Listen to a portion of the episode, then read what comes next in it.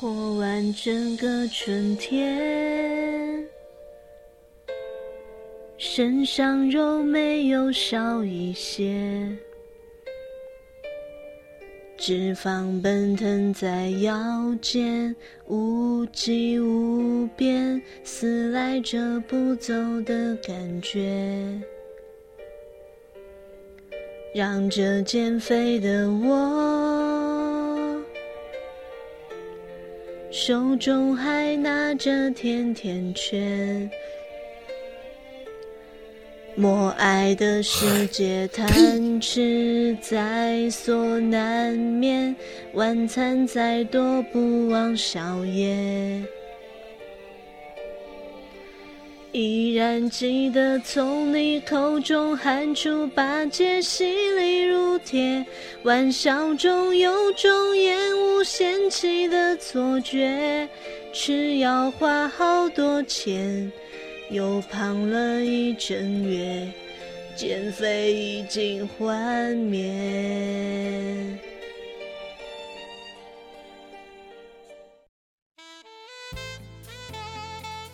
流氓可我说：“你大晚上能不能不要带他吃的了呀？啊，你考虑过那些饿着肚子人的感受吗？看着你晒着各种美食，但是吃不到的心情是怎样的？你知道吗？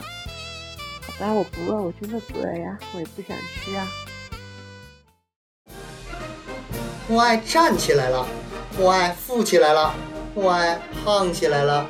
据统计，二零一四年抬杠肥胖增长速度排名中，默爱已经超越冬儿，荣获抬杠第一女胖子的美誉。默爱以想胖就胖，再胖还能胖的人生信条，只用了一个季度，让自己的腰围迅速崛起，就连 GDP 的增长都望尘莫及。是什么让默爱从料理白痴变成了品菜大师？是什么让默爱要么吃要么死的信念扎根心底，从而管吃管喝是新郎，成为默爱毕生的追求？平胸穷三代，腰粗毁一生，脸大不是病，腿粗要人命。在这个瘦都说自己看起来瘦，摸起来肉；胖都说自己只是骨架太大的时代。该如何判定一个人究竟是不是胖子？科学点说，拿体重除以身高的平方，得其数在二十五以上的都是胖子。文艺点说，穿衣尺码从 S 到 M，从 M 到 L，从 L 到叉叉叉 L，谁也无法阻挡默爱追求美食的脚步。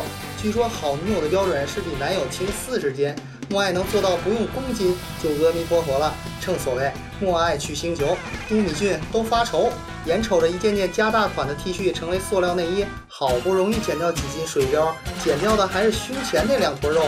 默爱逆流成河的悲伤，郭敬明都无法书写。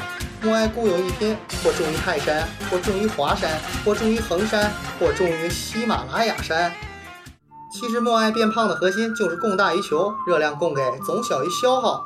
一顿吃三斤肥肉都不影响苗条，但供给大于消耗，人就会胖。默爱吃清水白菜都会膨胀，更不用说他没事儿汉堡、薯条、冰激凌、可乐、奶茶、大雪碧了。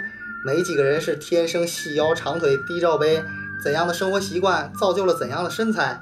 他永远管不住嘴，迈不动腿，长个小肚子就装弥勒佛。三月不减肥，四月爱谁谁，光吃不反思，他就知道吃。汪星人改不了吃米田共，默爱为吃戒得了老公。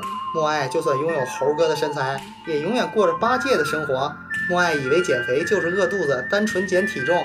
他不晓得体重正常并不代表身材正常，因为他身上同样体积的肌肉比肥肉重三倍，所以只有两条出路：要么让身材变好，要不就让心态变好。不管外人怎么讽刺嘲笑，默爱都认真执行胖子原则：对早点像孙子，对午餐像孝子，对晚饭像蚊子，对夜宵像雪滴子，吃相永远像个傻子。别看默爱不美，是人就能把他耍得找不着北。虽然最能感动默爱的三个字不是我爱你，而是你瘦了。脂肪也不一定阻止默爱美好的爱情，但绝对是慢性疾病的元凶。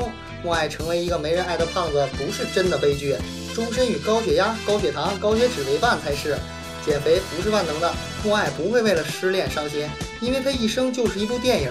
那些年我们看过的《肉包子历险记》。默爱也不必自暴自弃，要记住出门别穿绿色衣服，穿上跟西瓜似的；也别穿红色，穿上跟西红柿似的；更别穿黄色就跟柚子似的别穿白色穿上跟卷心菜似的别穿黑色穿上跟狗熊似的也别穿米色穿上跟豆包似的就算啥也不穿。莫爱也跟一肉包子似的。莫爱现在你明白为什么男神总找你买单而不过夜了吧？胖子就是胖子沈天霞不是沈佳宜。莫爱莫爱抬杠无赖一辈子找不到真爱。